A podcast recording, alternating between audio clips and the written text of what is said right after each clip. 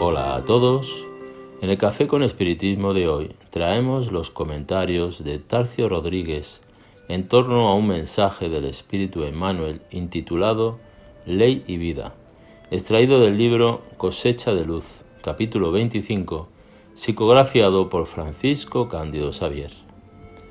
Emmanuel nos dice lo siguiente, No matarás, dice la ley.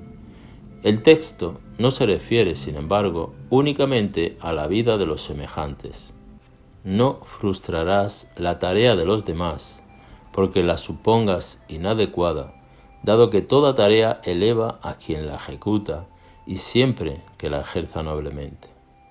No dilapidarás la esperanza de nadie, porque la felicidad, en el fondo, no es la misma en la, en la experiencia de cada uno. No destruirás el coraje de aquellos que sueñan o trabajan en tu camino, considerando que de criatura en criatura difiere la cara del éxito.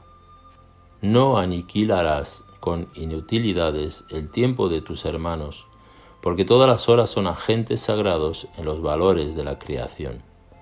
No extinguirás el afecto en el alma ajena, dado que ignoramos todos nosotros con qué instrumentos de amor la sabiduría divina pretende mover los corazones que comparten con nosotros la marcha no exterminarás la fe en el espíritu de los compañeros que se reincorporan contigo, observándose que los caminos para Dios obedecen a estructuras y direcciones que varían hasta el infinito. En este mensaje, Emmanuel nos estimula a una interpretación más extensa del mandamiento no matarás, que abarca toda la fuerza de la cosecha de la vida pues esperanza, coraje, tiempo, fe, son bienes preciosos y vivos en el espíritu de cada uno, debiendo la máxima estima y consideración por nuestra parte para que no sean violadas por nuestras palabras, pensamientos y acciones. En una visión formal de los mandamientos, entendemos que el asesinato es una reprimenda legal y moral para que la vida reciba la debida protección de la ley, y el concepto debe ser analizado con más amplitud para que la vitalidad sea objeto de nuestra atención. En el episodio 626 del Café con Espiritismo recordamos algunas advertencias y exhortaciones de Jesús en relación a la importancia de la vida dentro del contexto vitalidad.